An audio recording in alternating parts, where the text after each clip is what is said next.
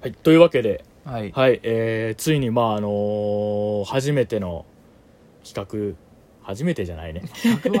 何ヶ月ちょこちょこやっててんけど、あのー立ち上げた新企画、のはい初めてね。初めての、ついにやりますということで、はい。あの、1ヶ月前に告知してて、えー、1ヶ月経っても、なぜかできてなくて、まあ、やっとできることになりました。はいちょっと遅れ遅くなって申し訳ございません。ということ、けども、あの、まあ、何か言うと、あの、イエスマン、ノートへの兄弟というね、はい。まあ、企画、まあはい。要するに、まあ、お勧めいただいたものを見ますというやつで、うん。まあ、今回はそれの第1回ということであのドラマ、えーコントが始まる」を、えーと見ましたので全10話。うん。その感想を話せたらなと思います。はい。じゃあ行きましょう、えっと「はぐれラジオ純情派」というわけでね、うん。コントが始まる前話泣きました両目洞窟人間です。あ、その弟です。はい、えーこのラジオは、えー我々、えー兄弟が、えーまあ、実際の兄弟なんですよね。え、それ嘘。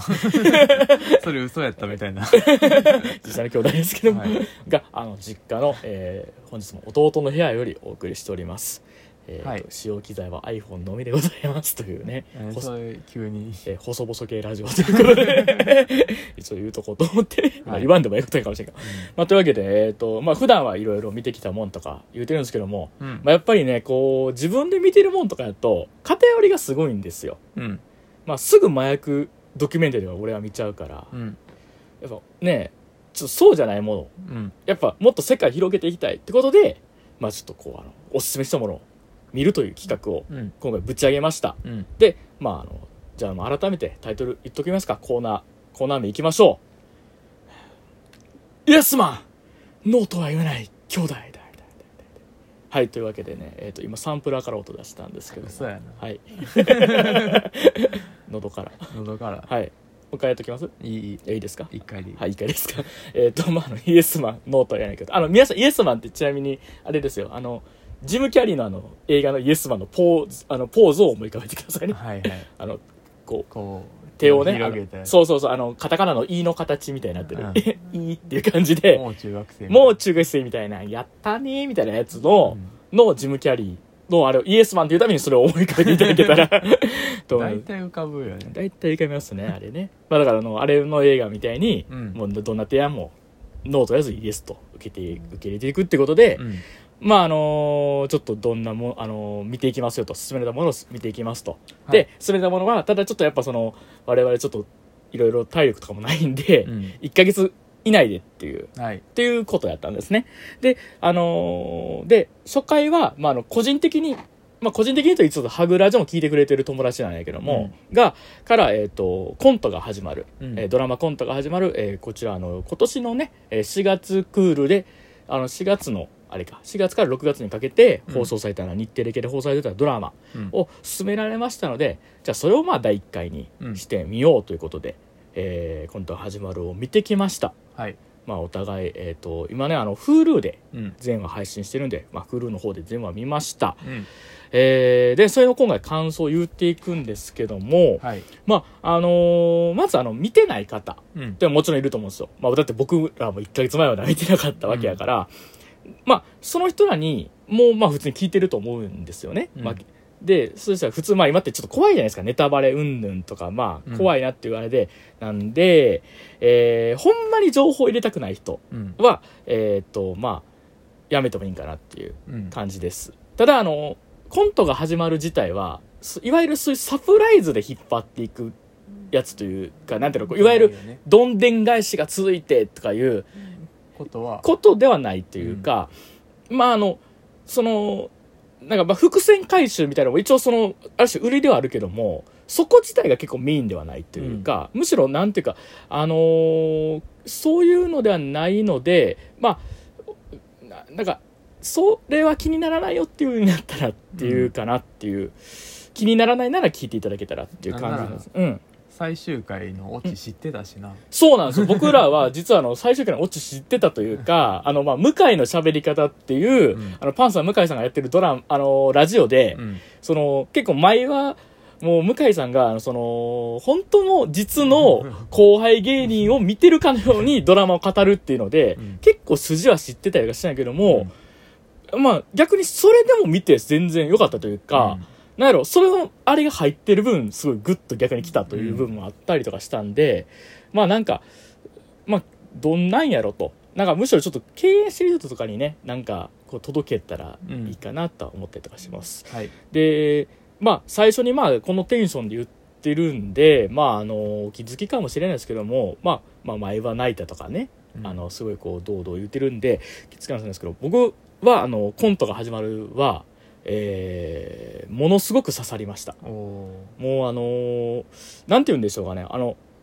うーん、だから、まあ、劇中のうん。マクベスに対する、その中浜さんという有村架純、うん。えーマクベスでるお笑いコントトリオうん。に対する中浜さんの言葉が、あの、もっと面白いドラマだったりだとか、あ、なんか、まあ、もっと面白い、な、言うたらその、芸人とかいいたとしても、うん。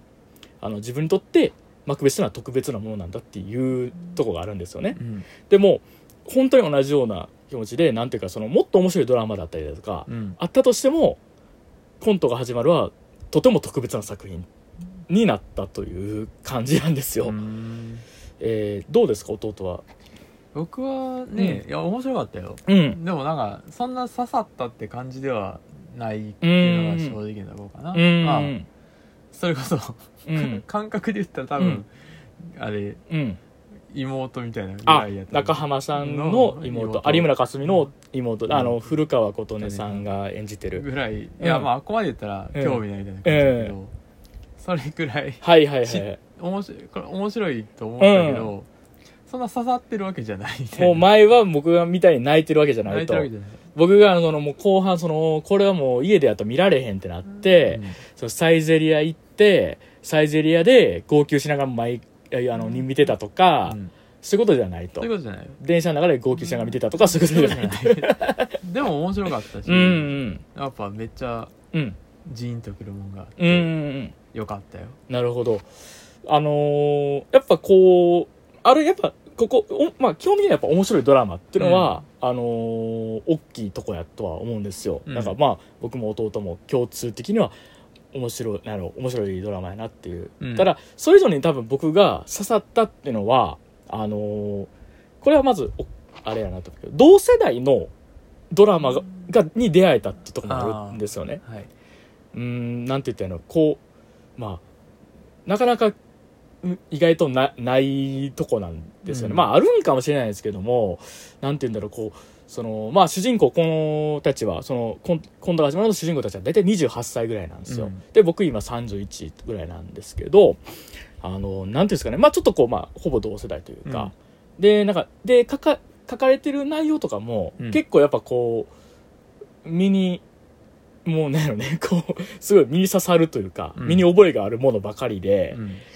う、ん。なんていうんだろうね、うわ、すごくこう、正直、いろいろな苦しいドラマっていうか、うん。内容的にハードなものとかいっぱい見てるけども、コントが始まるは、面白いし、泣くねんけど、うん。それゆえに見る、つのが結構毎回、ちょっと止めちゃうというか、うん。結構覚悟入れながら見てたっていうのはある。うん。でも、なんやろ、見て後悔することは一切ないし、うん。苦しい止めたいってことはないねんやんか。でも、絶対に見たら、なんていうの、こう、ガーンともう自分のように見ちゃううん。作品だったんですよ。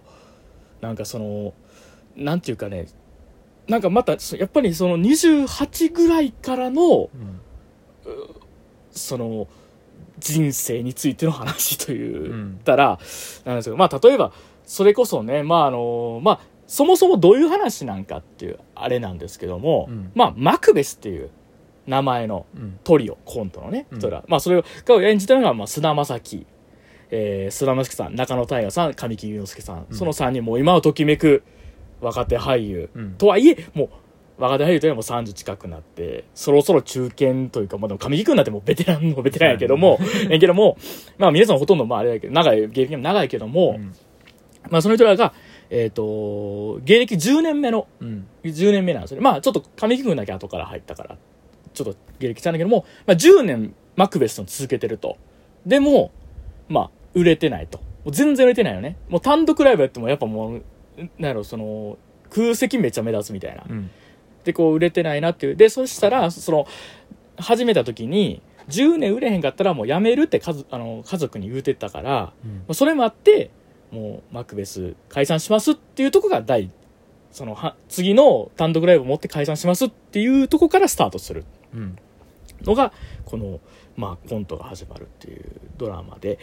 まあなんて言ったらいいんですかね。まあこうねやっぱドラマをこう一個一個言っていくってなるとまあやっぱ10時間あるし、うん。それぞれの扱ってるテーマのもう違うじゃないですか。そのエピソードの。うん。だからこうどう扱ってどう喋っていったか難しいから全体のとしての、えーこのドラマに感じたことうん。をまず言うと、このドラマを見てやっぱテ,、まあ、テーマというか僕が感じたテーマね、うん。で何かって言ったらまあ私たちの人生っていうのはうん。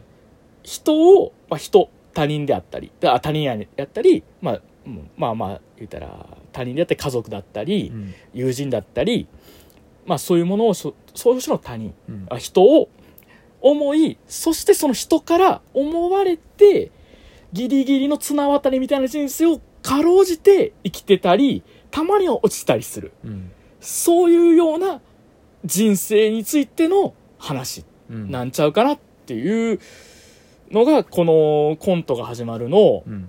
話なんかなとは思ったんですよね。うん。まあ、というわけで、まあ、なんというか、だから、その、まあ、要するには、この人たちの話っていうのは、うん。もう、これは嫌な言葉ですけども、負けてしまった方の話なんですよ。うんその、世間でいうところね、うん世間でいうところ負けてしまった方の話だったり、その、有村架純演じる中浜さんっていうのも、うんえーっと、まあ、そのちょっと会社、あまあ、彼氏に捨てられて、しかも会社で裏切られて、もうボロボロになって会社を辞めてしまうっていう、まあ、本当負けてしまった状態だったり、まあ、その妹さんだって、その、ちょっとモラトリアム期的な状態になってると。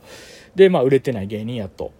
っていう、その、世間的には負けてしまってるっていう人たちの、うんその話を、やねんけども、ただ、ドラマのトーンとしてはめちゃめちゃ明るいんですよね。うんもうすごくね、もうなんていうバカバカしい話をずっとしてるんだっていう感じなんですよね。もうあの、まあ見た人全員が例えば覚えてるやつやと、まあじゃんけんのシーンですよね。うんその、何かものを、何か、例えばやけども寝る場所を決めるっていうのをいちいちじゃんけんで決めるっていうマクベスの3人とか、だから、あれ、アドリブ入ってるよな。うん入ってる入ってるよな。なんかもう、すもう、あれもう、なの、もう、そういう楽しささったりとか、あとなんか飯食いながら、なんかもうな、ああでもない、こうでもないとか言ったりするんだけども、でも同時にやっぱこう、喧嘩することもあったりだとか、うん。うまくいかへんかったりとか、まあそれこそ思ってることだったりだとか、そういうネガティブなところもあったりとかする。でも、なんだろうな、その、塩梅が本当絶妙なんですよね。なんていうか、まあわしらも基本的には、くれよ、あの、暗い、ズーンってよくなるじゃないですか。うんでも、基本的にはこのハグラジのテンションというか、うんずっとやってるテンションなんですよ。この、なんていうかこう、くだらない話をうんしながらも、なんかその、時にはちょっとやっぱりその、今悩んでることにうんぶつかったりだとか、それこそ、本当にこれでいいのかなっていうこと。いや、これで良くないよな、でもどうしたらいいんだろうっていうことの、うん。まあ、連続なんやと思うんですよね。うん。で、すで、なんて言うんだろうな、まあそのコントが始まる、まあどう、まあ俺も今話しながら、どうやっぱこう、掘り下げていったらいいかなって思うんやけども、うん。まあ、ここはまあ、それぞれの回のコンのテーマをちょっともう一回振り返ってみようかなと、うん。ちょっと思います。えーっと、まあ、とりあえずじゃあ、第1話は、どのコントからっていうか、あれだけど、水道工事っていうコントから始まるんですよね。うん。で、その、この回は、まあ、あのーまあ、マクベスが解散を決めるといううん。話でね、あの、ラーメン屋でマクベスを解散するかっていうシーンがあるんですけど、あの、大事な話はね、ラーメン屋でするっていうのがね、まあ、その、そういう気になってて、その、うんその、まあ、マクベス時代もその高校の文化祭で、まあ、やって、うん。で、そのマクベスやるかっていうと、言ったのもラーメン食った後やし、うん。解散するかって言ったのもラーメン食った時やしっていうそのねあの大事な話する時いつもラーメンだなってねこう中野大河さん演じるその順平が笑いながら言ってたらだんだん泣いてくるっていう、とこの演技とかねもう、まあ、泣いちゃうよね、あのーまあ、こん、あの、もうちょっとまあ、いろいろずれて申し訳ないんだけども、俺、このドラマで、俺、あのーまあ、基本的に日本のドラマあんま見ないんですよ。うんこれ、尖ってる意味じゃなくて、うんなかなか日本のドラマを見るっていう習慣がない、なかったりとかするから、あのー日本の俳優さんにほんまにちょっと詳しくなかったりするというか、うんまあ、じゃあ海外の俳優さん詳しいんかってそうでもないねんけども、なんか知らんこと多いんですけども、で、俺中野大河さんの作品い見たことなかったんですよ。うん恥ずかしながら。うんで、で多分どっから見てるんかもしれんけども、これ中野大河さんやと思って見たことはなかったんですよね。うん。俺もうね、まあ、今回順平っていう役で、だ一番のそのコントリオのお調子者うん。でやってやんねんけども、もうね、なんていうのね、この人の、の、その、演技で何回も笑って何回も流されたなっていう10話やったんですよね。なんかやっぱこう、すごくこの人の、なんていうの、その、ねなんていうの、こう、もう、に、こう、ねえ。言葉それで。言わなあかんねいやいや、でもなんやろ、その、楽しいし、うん。悲しいっていうのが、両方出力するのがすごいうんなと思って、うん。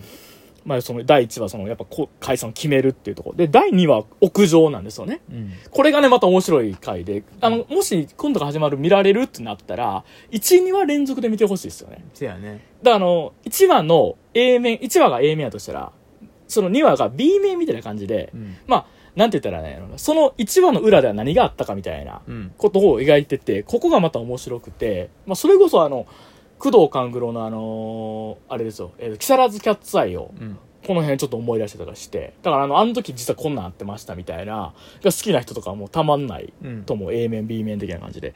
で、でも俺ここの回とかもね、やっぱあのーその、ね、あれですよ、アドリブうん。を基本的には入れないっていうねんけども、そのアドリブを唯一入れる、入れたのがこの、うん。ここでっていう、あの、あ、これあの、あの、ドラ、コントの中でね、ドラマのコントのど中でっていう、やっぱその、なんかすごいグッとくるというか、うん。なんていうか、まあやっぱりその、えーまあ恥ずかしい話ですけど、やっぱあの、はぐらじも、あの、弟やんとできへんかったから、はい。みたいな感じというかね。あの、まあ、要するにやねんけども、誰かを選ぶっていうことの、その、なんていうか、それを誰でもいいってわけじゃないし、うんその、選んだ側からの、あれだったやつが、まあ、要するにやっぱその人がひ他人に与える影響っていうのは何かっていうのの回やと思うんですよ。うんで、で、3回目からね、急にまたドーンってヘビーなんですよ。奇跡の水っていうコントの。これはあの、家族があの、そのマルチ情報にはまってしまってうん。っていうのと、その、中浜さんっていう、ん。その、まあ、ファンのね、女の子を演じてる有村架純が、あの、ボロボロになっていく過程が、うん。その、並行して語られるんですけども、なんかでも、ここでね、その、やっぱり、俺もこの回とかも俺もうほんまにもう脱水するんちゃうかなってぐらい泣いたんですけど、やっぱその有村架純さん演じるその中浜さんがね、まあ、そのたこ焼きパーティー知らないにちょっともうボロボロ泣いちゃうんですよね、うん。でもその時にその中浜さん自体はそのまあ真面目に会社やってはったと。うん。でもそのまじまあやっぱそのしまあ言ったらまあそのおいろいろミスとか押し付けられてうん。もうなんかひどい扱いを受けて、うん。っていうのでね、まあ、そのどうその時に言うのは、まあ、中川さん、まあ、会社辞めてそのこと自体その恨み事があるってわけじゃないけども、辞めた後にその頑張るってことを諦めなあかん日が来るとは思わんかったっていうのがね、うんもうすっごい泣いたよ 俺は。あれ刺さるよねうん。もう、そうなんよって思ったの。ほんまにもう、もうそうなんよ。もうそうなんよって気持ちになったもんね。もう一回、なんかもう一回言うよ。そうなんよ。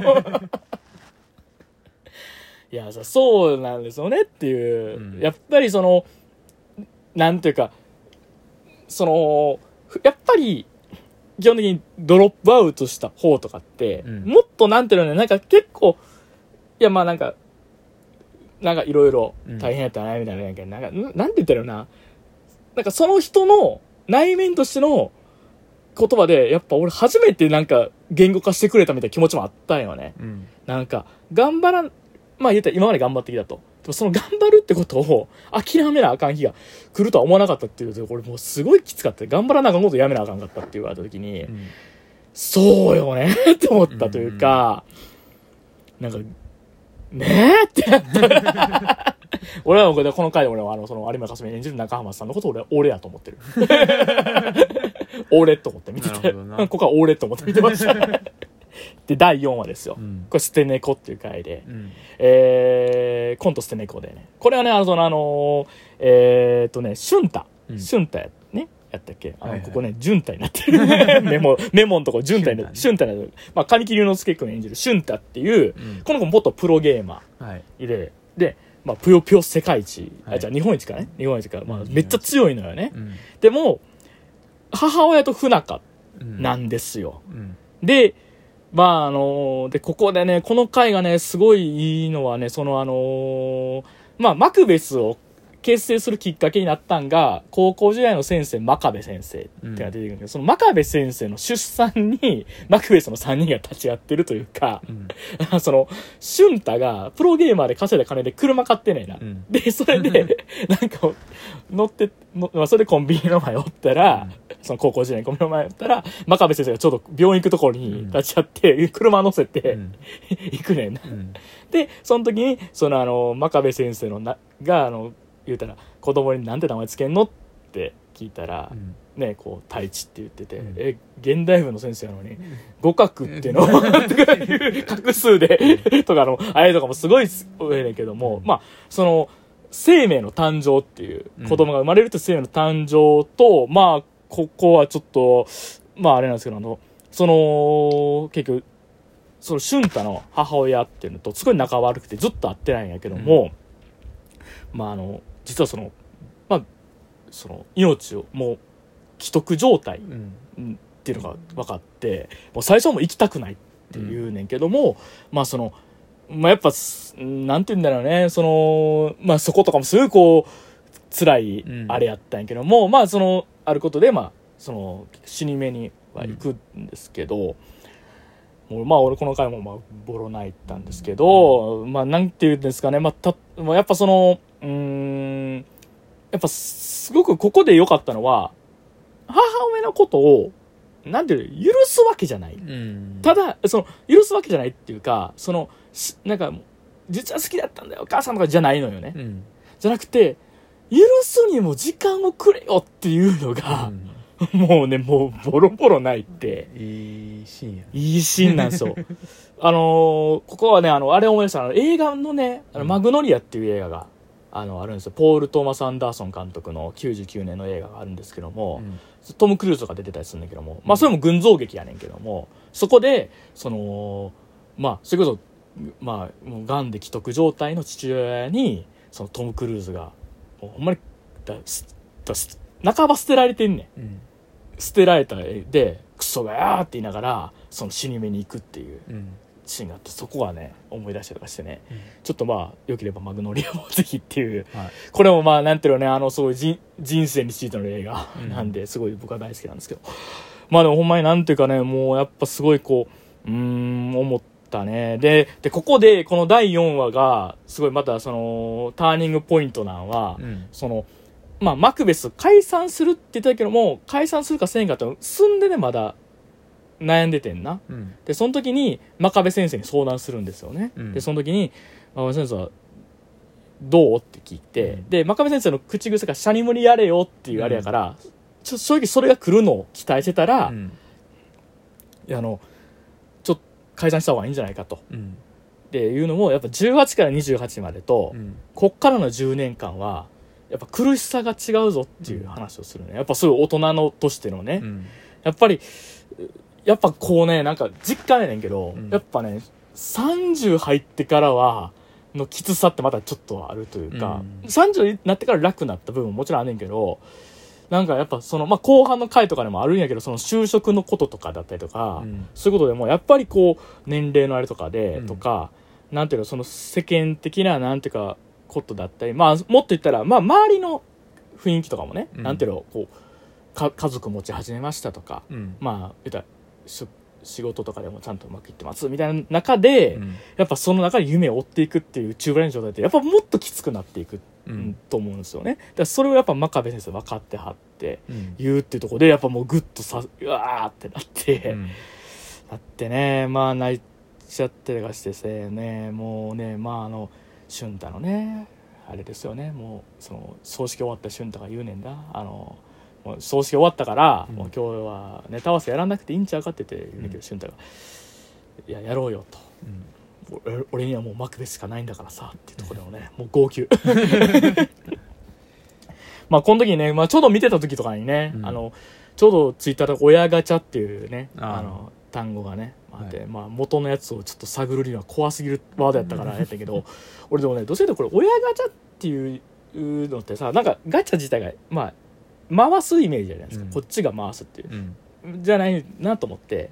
なんかどうせやったら回せへんからだから選べへんから辛いよなともちょっと思ったというか、うん。なんかそういうことを思う回やった。なんかその親っていうもののうん難しさみたいなのももちろんあるし、その親関係の難しさみたいなのあるしなんかわだかまりは残りつつやっぱそれをが解決する時間がないことの苦しさみたいなのもあるしっていうのがいろいろ思う回で4話とかすごくてでで問題のね第5話なんですよ。はい。第5話カラオケの延長。うん。えーもうこれはもう言ったらもうマクベスがついに解散を決意するっていう。う、ん。もうねもうこれほんまに俺見ててね一回ブチ切れたシーンありましたからね。何？いやもうあれですよあのその順平がうん。働いてる雀荘にサラリーマン、あのまあ後輩がねうん。働いてるサラリーマンあのとこ会社のサラリーマン来て一発ギャグ振るっていう。ああ。あれな。あれな。許されへん。許されへんよなあれ。で俺の方がおもろいこと言えるやれるって言ったらあのサラリーマン。マジで許されへんな。許されへんな。俺おなんかい言ったらあかんこと言ってもうたもんな。あの C から始まって産んだ産んだ方がいいっていう。ほぼ言うて言うてるけど。もうねあのでもあのその時の長野大河さんのね演じる順平のねあのもうまあてあそこの店長がまた優しいのよ。優しいね。その一発ギャグやろうとした順平に「いやいいよ」と。うん「もう後ろのビール取ってきて」っていう。もうやっぱあ何回もあったんやろなと思うね、うん。順平にネタ振られるみたいな、うん。でそのたびに順平辛い顔思ってたから、うん。もういいよいいよと。うん。やってんけどもうその時に順平がもうねそのバックヤード入ってね、うん。叫んでねもうすすり泣くところをね もう俺もう俺パシやんと思って。悔しいことあった時のわしやんって。だからこの時は俺順平俺説が。移していくな。移していく でもさ順その、まあ、解散決意するところの、うん。ですごいこうきつかったのがやっぱまあその順平が、うん。なんかまあ詳しいセリフはちょっと忘れたけどもうだ普通じゃないふりをするのは疲れたわっていうかだからもっと言うたら、まあいわゆるだ芸人っていうのはなんか天才的なうん。でもそういう風なふりをするのはもう疲れてしまったっていうとこの辛さっていうかね、なんかね。ででも、まあ、結局その解散を決意するんだけどもうん。同時にやっぱここからが俺はこのコントが始まるがある種始まるとこやと思うんですよ。うん。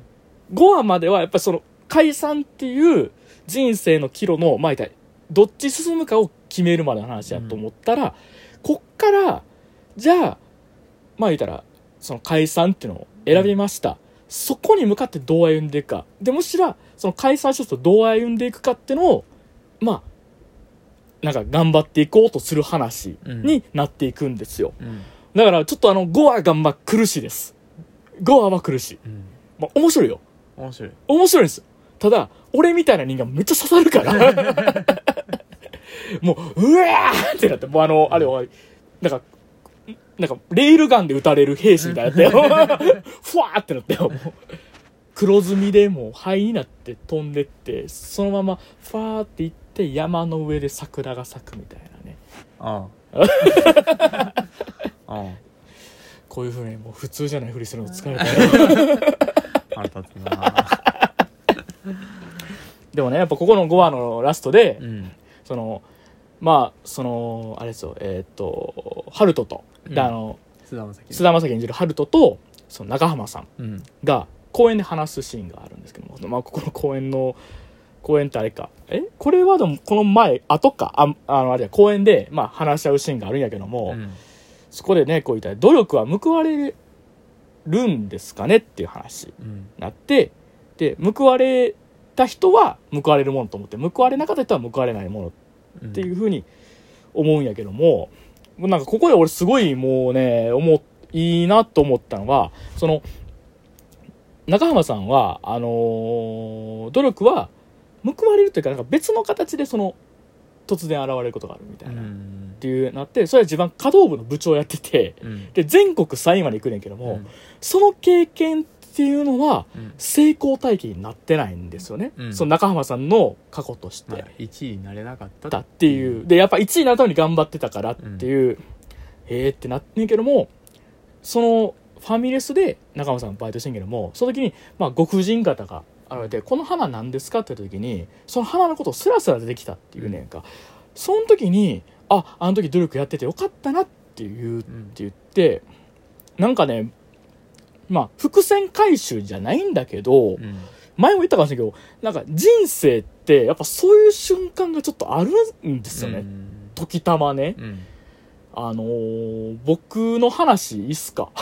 うん中浜さんえ、俺の中浜さんあるんすよ。はい俺も、あの、軽音楽部やってたんですよね、高校の時。んでも、まあ、すごい下手やし、うん周りに迷惑かけたりだとか怒られてたりとかで、まあ、うんまあ楽しかったけども、うんなんか、なんだろう、その、自分の中ではやっぱ、まあ、成功したこともなかったし、から、うんなんか、なんていうの、こう、いい思い出じゃないって言うと嘘になる。いい思い出やねんで。うんでも、なんか、バンドやってましたって、誇れるほどでもない。楽器やってましたって言えるほどでもないみたいな感じだったんやんか。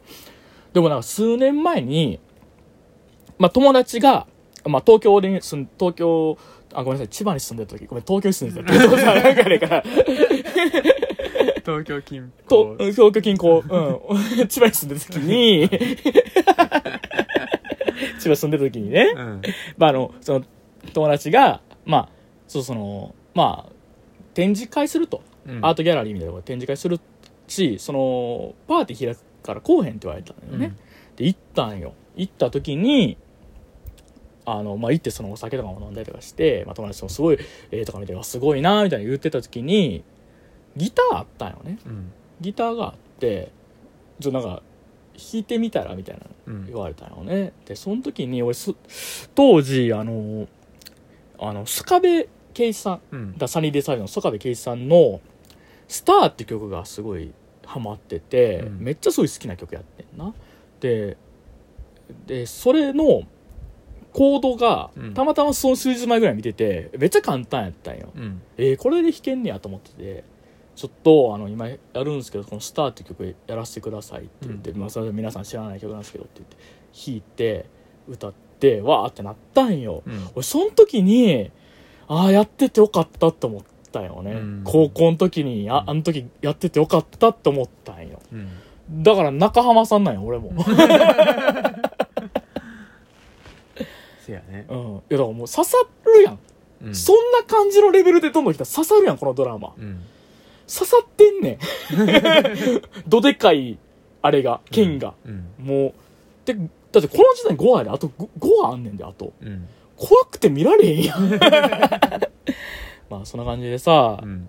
めっちゃささやるやっぱさなんかあるなと思ってその時にでもまあ思ったというか、まあうんそれ以外にもいろいろ思う瞬間とかあったりすんねんけどう、んやっぱそそうまあで思うのは人生の伏線回収みたいなのあるけども伏線回収でやっぱあそうやなと思うのは意図してない回収のされ方なんよね。うん。うまい回収のされ方と一緒っすよ。あここ伏線やったんやですよだから、はいはいまああのこれを突き詰めていく俺がちょっと実学が嫌いっていうのとつながってくるんですけど、うん、だからその、なんやろうな、まあ、わ、わ、あのお人生はもっと思ったことにならないし、思った、なんやろ、なんやろうな、思っても見いひんものが実は役に立つってことはやっぱあるからっうんていうね、っていうことなんだと思うんですけど、うで、というわけで、でね、第6話がね、池の女神。んはい。コント池の女神。これはねあのその順平とその10年付き合ってる彼女、うん。夏美さんとの関係の回で、うん。まあこれもないいい回なんですよね。まあまあここはほんまにうんまああれですよ。まあここはもうあのちょっとぜひ見てない方はあのそのハルトのあの夏美さんに言うせとこのねうん。セリフをちょっとぜひ見てほしいね。見てほしいね。もう俺はここでもうああこんなに言ってくれるの嬉しいねと思ったね。ここまで言ってもらえるんやっていうっていうねすげえよ。うんねほんまに。なんかまああのそこのく核の部分。うん。一番感動したとか言わへんけどもやっぱりなんかここで言っててああと思ったのは大人になるのってうん。っていうか大人になるふりってのは簡単だと、うん。それは子供じみたことを否定してせんかったらいいからうん。でもす子供それを一回否定ししてしまったらもう戻れないんだよっていうのって、もううわうわすごいよね。すごいなと思ったなんかさまあすだまあでもいるもんねと思った。うん。すごい勢いで大人ぶる人いるもんねっていう なんかね、ううんん、難しいんだけどね。なんか、うんなんやろな大人ぶるっていうかなんかなんやろ。身の丈。うーんだからなんやろその姿勢って大人ぶるってよりか嫌なやつやってないっていう人ってね ね。そうそう。でまあ自分のありが正しいとは思いませんよ。もう俺はもっと大人になりたいと思うけど、うん、でもなんていうかそのその姿勢ってどうなんてやっぱ思うことってあったりするし、うん。なんかそれをちょっと思ったりしたなっていうか、うん。本当にすごい良かったしあとこの回はもう最後のあれですね酔っ払ってる有村架純の、あれですね、まあ、中浜さん演技ハイジ歌いながら「おいマクベス1号」と絡むっていう。あれよかったね。あれ良かったですね、はい。でここがでもすごい良かったのはそのまあ順平はある種その順平の道は徐々に決まりつつあると、ただハルトはそのマクベスを解散したと自分はどこに向かったらいいんだろうっていうふうに思い始めるってうん。いうのが出てきてでコンで第7話がコント無人島でございますよ。はい。これはねまああのこれはあの要するにどの回かと言いますとまああの第4のマクベス。中古車、あじゃああのあのあの車をを中古車に売りに行くっていう回でね。ここがねあのまあすごいねあれだったんですけどまあもう一個我々的には大きいなっていうのはえーっと真空ジェシカのラジオ父ちゃんに言ってたシーンがついに登場するっていうニッチやねんな。うんまあ、あの真空ジェシカさんというお笑い芸人さんがやってる、うん。あの TBS ラジオのポッドキャスト。うん。あの真空ジェシカのラジオ父ちゃんの中であのぷよぷよめっちゃうまいねんね、うん。その真空ジェシカの川北っていう人ね。うん。ボケの川北さんがうん。めっちゃ強いと。でそういうので呼ばれて、うん。ぷよぷよをやってんやって。やって。っでそのその画面を掴まれるていう。でこれが思った以上に相当うまくないとできひんっていうあれのシーンでビビったね。ビビった。すごかった。うん、川北さんやばってなった。もんねいやあのすごい良かったね、うん。あのほんま。であとあのもう一個はあの途中であの四千頭身の石橋が出てくるあそうやね。そう。芸人がいっぱい出てくるかうん。らそう。急にここ来て芸人、うん。まあ出てくる。出てくるっていう。あとあのあれよかったなあのそのあいつのあのだあのね俊太うん。の寝言天ぷら御膳を3つっていう、っていう。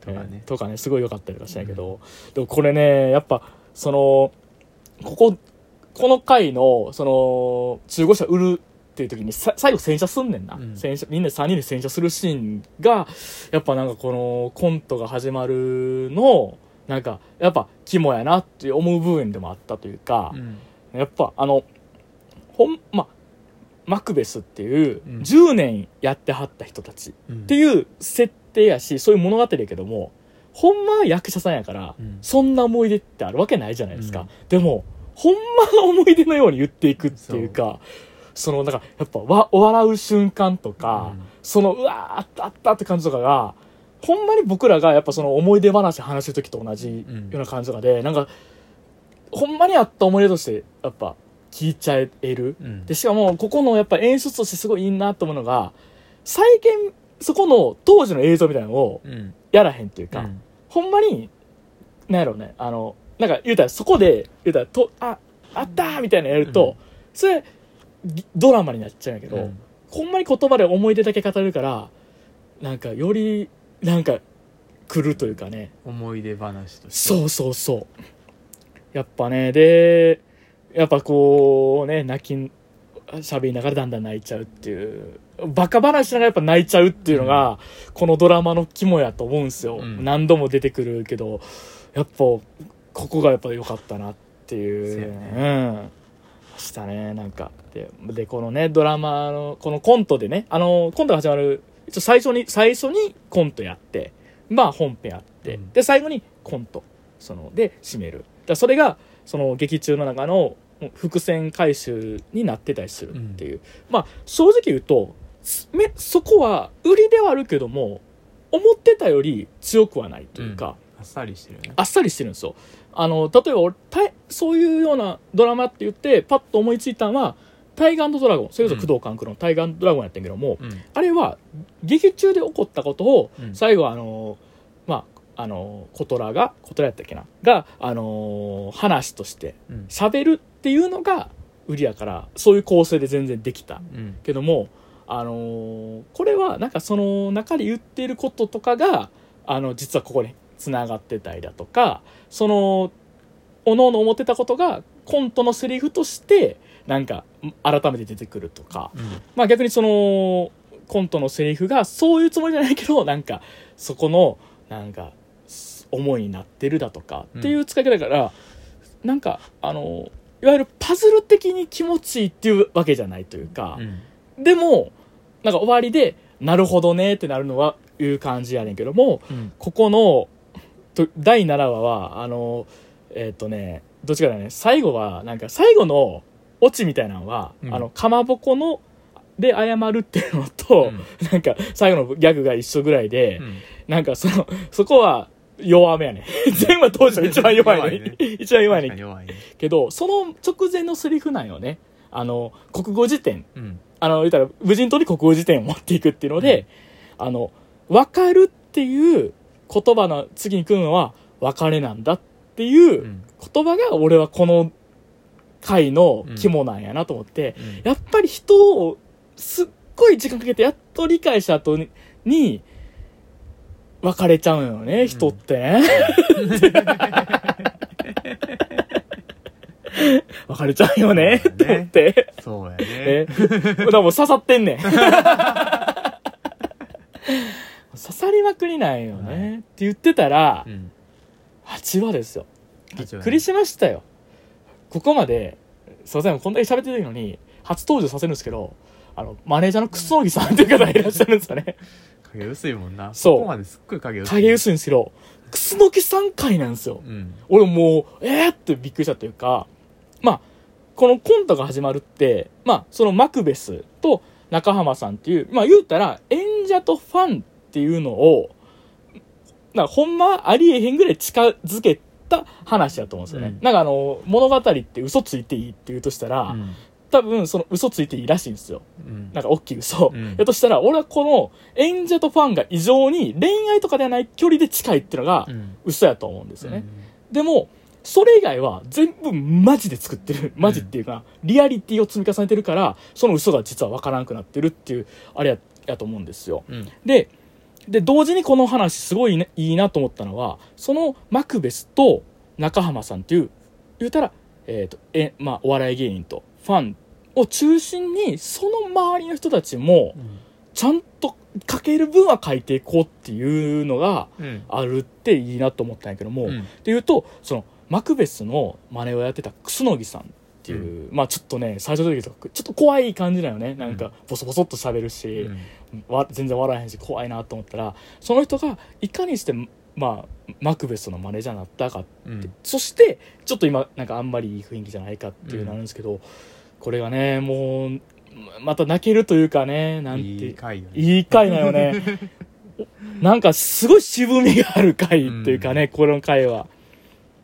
で、まあなんか、うん、まあやっぱ徐々に徐々にこう、なんか、そのやっぱりこう終わりに近づいてるっていう気配もあって、うん。それ寂しいし、なんか同時にその、は、またマクベス、第4のマクベスってさっき中古車言ってたけども、うん。まあ第5のマクベスというか、の年の楠木さんのその頑張りとやっぱ頑張ってても報われなくなった時にやっぱ人って心折れちゃう、ううん。んだけどけどもなんて言ったらいいんやろ。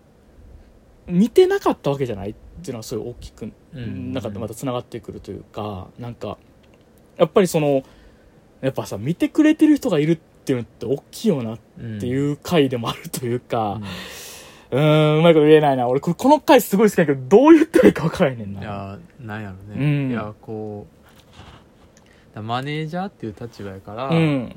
こうほんまは、うん。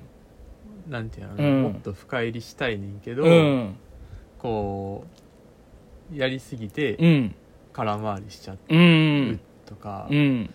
でそれで逆にうん。距離マネージャーぐらいマネージャーで最低限のことだけするようになっちゃって、うん。今度はそれでまた距離がどんどん空いていくっうん。ていうこうん。う悲しさ、悲しさ。うん。切なさがあって、でもマクベスめっちゃほんまはめっちゃ好きっていうのとかうん。がすげえよかったすごいよかったよな。なんか、す全然うまく言わへんけど、うん、渋みがある回やな。うんで、またなんやろな、この、で、中浜姉妹もちょっとこう、ある進展があったりとかして、うんまあ泣いちゃうんですけどね。まあここもいろいろ泣いたりとかしてたんですけど、まあ、ちょっとね、もう45分であと15分でしかないね。えっと、まあ、まあ、第9回があの、コント結婚の挨拶。はいそう。もう俺はここはもう、えー、まあいろいろこれもあるんですけど、俺はもうこれ最後の、最後。だ言うたら、今まであったコント、最初にコントやる、うん真ん中本編やる、最後にコントの、その、まあいわゆる、番そのドラマのその回のオチみたいな部分で、うん。もう俺はもう号泣。もう号泣。まあ、結婚の挨拶っていうコントで、うん。かつその回が順平が結婚の挨拶しに行くっていうから、うん。あ、そういうつながりかなと思ったら、その、主題はその、まあ、落ち、部分はそこじゃないっていうか、うん。いや、そこ、最後は、今までマクベスをずっとやってきて、うんよかったっていう感謝を言うってとこで、まあ、号泣ですよ、もう。うんあんなコントのテンションじゃねえよ、あんな。あれはコントのテンションそうじゃない須田のね、いい、いい声の出し方をして、さっきもちょっと見返しててうんん。で、号泣。その、あの、今日までやってきて本当よかった、あの、本当よかったです。ご清聴的ありがとうございましたっていうのよね。号泣。すごいいいよねいい。マクベス。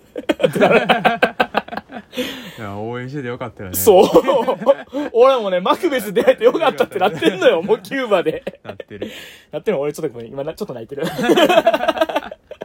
で、10話っすよ。10はもうね、これでもね、すごいやっぱ驚いた。あの、話は聞いてたけども、うんまあ、10話が、まあ、10話今度引っ越しうんで、解散ライブの回なんやけども、うん本当にさらっと終わんのよね。うん解散解散ライブ自体はね、何かそこでドラマチックなこと起きるわけではなく、ん。で、またその、ここであの、ネタバラシじゃないんやけども、その1話から、まあ、楠木さんの回で、さらっとは実は出てんけども、1話からその10話までのコントっていうのは実はその解散ライブのうん。流れ、あの、順番やった。順番やったっていうのもあって、で、バーって見てて、グっていうのでね、もうここもね、すごい、な、まあ、泣いちゃって、まあ、泣いちゃったというか、その、まあね、よくてね、うん。で、打ち上げもして、あの、あの後輩らも来てたとかね、順平の後輩来てたりとかね。ねえ、なんか、まあ、すごいいいんだけど、だからほんまに解散して、で、本当にその後、10分、20分ぐらい解散しちゃうもんね。うん。あの、解散ライブ自体終わっ、10分ぐらいもう終わっちゃって、うん。もうだからあとはゆ本当に各々の生活に行くっていうのをうん。結構残りの尺で見せていくっていうので。ででもそこで言うのがマクベスってのはいつ解散なんだろうねって言って、うん。でその解散ライブやった後にラーメン食べに行くうん。からで1話見てるからあここが解散のあれかなと思ったら、うん。そこはねまたちょっとスカスというか、うん。あれと思ってたらあのこれまでの回で、うん。まあ、ギャグシーン的にやってた、じゃんけんのテンション、えうん。テンション高くじゃんけんやるっていうので、それで、まあ、言ったら引っ越しの時うに、ん家具どれ持っていくかっていう、うんその冷蔵庫かけたじゃんけんをやるっていうやねんけども、ここはもうね、俺、ゲボ吐いたよ。泣きすぎて。ここは良かっうたよん。なんてねう、んもうやっぱ一番理想、ある種、あ、もうちょっと、まあ、うがった目線じゃないけど、バカなこと言ってて、うん言ってるけども泣かしに来るっていうのが一番理想じゃないですか。うんそこだったなと思って、もう、めっちゃ、で、そこが、そのじゃんけんの終わりが、うん。マクベスの解散やったっっていうのはねすごいこうだし。だからこう、うん。菅田将暉自体もさ、うん。ラーメン屋のとこで解散するの言うっていうのはさ、うん。泣かせに来てるやん。うん。それは絶対マクベスじゃないやん。っそうそうそうそうそう。ていうの透かしからのうん。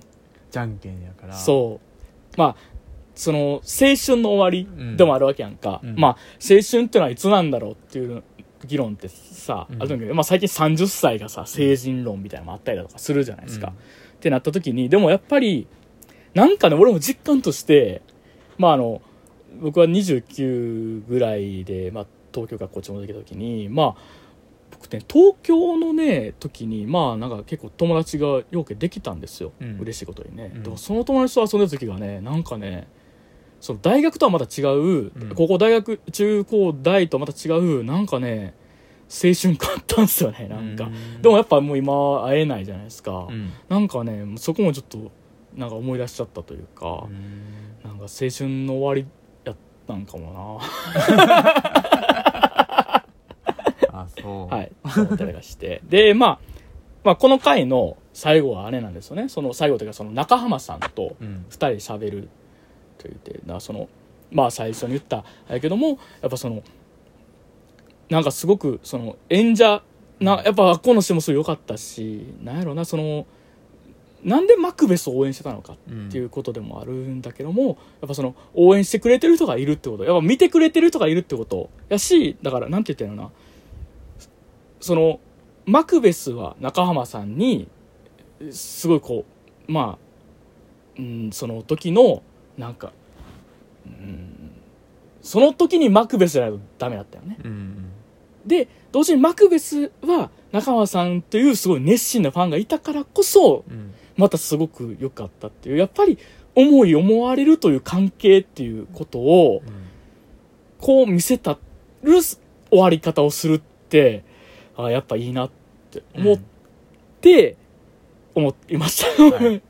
でまあこのドラマのある種オチみたいなのがうん。まああのおおっていう。うん。つまりその今までがコントがは始まるというのはその最初にコントがあってそのコントの終わりがその言ったらこうつなぐってだけども、うん。それを言うたら全10話というあれでもう一回再現するというか、い第1話第10話の終わりであって、でコントが始まるというタイトルもなるほどと思ったというか、うん。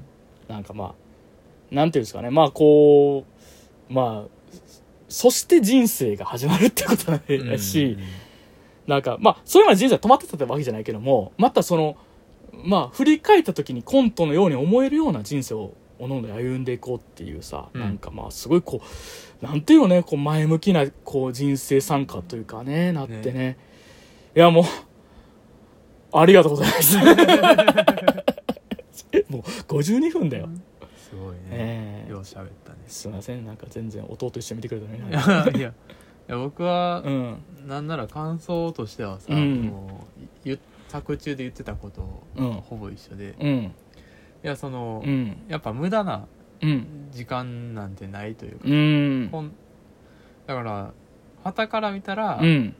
無駄な時間って見えるかもしれないし、うんまあ、実際負けたうん。人生なんやけど、うん10年やねんけど、うん。それがこうこれから無駄になるかどうかって言ったらそれは絶対ちゃうっていう話、っうん。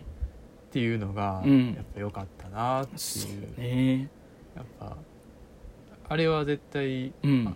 あの人らのいい思い出やしさ、うん。なんなら6話6話や、うん。あの回でもさ、うん。春と菅田将暉が、うん。あの順平にこの10年を無駄やったって思わせたくないっていううんのがあったりさ、あしてだからやっぱりこうまあその短い時間でもうん。無駄やったって思わせへんようにしたりとか、うん。でも長い目で見ても絶対無駄やったってことにならへんうん。よねっていうのがずっと伝わってきてそれがすごい好きかな、ああ、わかるわ。ううん。ん。だから、すごくさう、ん。喧嘩し、も多いドラマやねんけど、なんか、本当になんかその、わかるというレベル、レベルでな。う、ん。なんか、お互いのことを思うっていうことの、うん。なんかすごの良さみたいなのがうん。詰まってたドラマやったなと思って、うんなんか、うん、いやなんかさ、ほんまに、あ、だからさ、その結局、あの、またそのハルトのお兄ちゃん。うん。大体そのマルチにはまって引きこもってたけども、うん。最終的にその働くことになる。その友達の親のあれで。でその時に自分を満足させるっていうのはうん。やっぱ難しいと。ずっとちやほやされてたし、うん。だからこの年収でこういうところで働かなっていうふうになるけども、ん。そうじゃなくて今は人を満足させるというか、うん。人のためにやりたいと、うん。それが結局自分を満足させることになるんじゃないかって言ってたりして、うん。それわかるわーってなんかなんかさ人のためになるってなんか大きいよなって思ったんよね、なんかねうん。でさやっぱりもう、まあ、さっきもさボロって言ったけどこのドラマ自体がほんまになんかマクベスにに出会えてよかったと思えるというか、うん。なんかさうんなんかまあ歌丸さんの言葉であいつらどうしてるかなって思えるのがいい青春ものの傑うん。あれやって言ったらマクベスどうしてるかなってやっぱ思いたくなるっていうか、今それこそマクベスの3人なんかどうしてんねやろって思うし、うん。でも続編は見たくないっていうかああそうやね。スペシャルでも見たくない感じがするっていう。うん。なんかなんかどっから頑張っててほしいみたいなうん。感じというかね。なんかすごいいいドラマでした本当に、はい。あのーちょっとこれはあのもう今56分で、はい。えーっとあれなんですけどあのーもうこれはままとめなあかんねんけど、うん。えーっとなんやろ。そうだな。あのまあ見てよかったです本当に。ね。本当に見てよかった。見てよかったね。あの見てよかった。ほんマジでこれがなかったら俺見見通せる自信なかっうんたん。よ、やっぱりきなんやろ自分にとって刺さりすぎるからうん。やっぱ楽に見れないからね。うん。でもやからこそ見てよかったっていうか、自分にとって寄り添ってくれるようなドラマに出会えたことがすごい嬉しかったし、うん。なんかこれはそんな視聴率高なかったらしいんですよ。あそうだうねん。でもなんかもっと必要としてる人はいいっぱいいるやろなと思うから、なんか届いてほしいなうん。と思いました。はい。はい。あとなんかこれはあれなんやけどんドラマ見ていきたいなと思った。日本のドラマ、ね。うん。もっと見たいよね。もっと見たいなと思った。なんかもっといいのあるんやろなと思って、うん。ちょっとなんかあのーすごい展開ばっかの海外ドラマ見てたらあかんなっていう。かそれもいいねんけど なんかまあバランスよね。バランスやなと思った。うん。ちょっとねいろいろ思いましたってことで、あのーすまあというわけで、はい。えっと第1回イエスマンはこれではない。んとか、イエスってことだったんあですけど。そういうオチなんや。そういうこと言うんや。はい。あの、ちょっとさ、残りさ、あれ2二分分ちょいやからさ、メール来てるんですけど、ちょっと読めないんですよね。長いん。でですねから、あのたーくさん書いていただいて。本当にありがとうございます。ってことなんですけども、これちょっとあの、次回、全版ちょっと次回読むかな？作品だけ。そう、作品だけ、えっ、と、だから1ヶ月後、ず11月の初めぐらいにで、までにできたらいいなと思う作品は、えっ、と、ラジオネームゾエアさんからはい。来ました、えっ、と、学校の階段はい。シリーズ全4作品こちらをやろうと思います、はい。えっ、とこちらあのちょっとメールの方あのまた次回あの読みますので、はい。ちょっと本当にすいません。ちょっとあの僕が喋りすぎました。はい。あのただこれあのこれをまた1か月後までに、次回のあのイエスマンは学校の階段映画学校の階段あの90年代にね、はい。やってました。あれですけどそれの4作品を見ようと思います、はい。ということでえー、まあなんかあそうだあのメールアドレスか。あまあ、ハグジュンラジオあと gmail.com、はい。えーおご意見お便りあとあのこの作品見てはい。というものがありましたらあのコーナーいやイエスマンの宛てで、えー、と送ってください。概要欄にもメールアドレス書いております、はい。あとあの「ハッシュタグハグラジ」ではい。感感想してます。最後に喉すごい疲れてきて。はい。というわけでございました。はい。はい。まだ本当見てよかったね。見てよかったうねん。いやーお互いもうじゃんけんに決めるか。今更？今さら で俺がもう泣くから。予定調和やな。そうあれはもう泣いちゃうよねあれはよかったね。うん。いやでも本当ねいいドラマやったな、はい。俺はね、まあ、このドラマ通してなあじゃあ通して中野大河さんのファンになってます今。うん、いいよね。うん。よかったね。よかった。だからなんか今ちょうど今日撮ってる時にあれなんですけどなんか桃太郎のなんか裁判みたいな。間に合う？あ間に合うねやばいやばいやばい。もう中野大さん出てるみたいなんで、はい。それ見ようかなと思います。は、はい。い びっくりした。あと10秒。10秒で、まあ、というわけで、はい。えっ、と面白かったです。はい。はい。じゃあまた聞いてくださいというわけで、えー両目洞窟人間とその弟でした。はい。ではまた次回。さようなら、ありがとうございました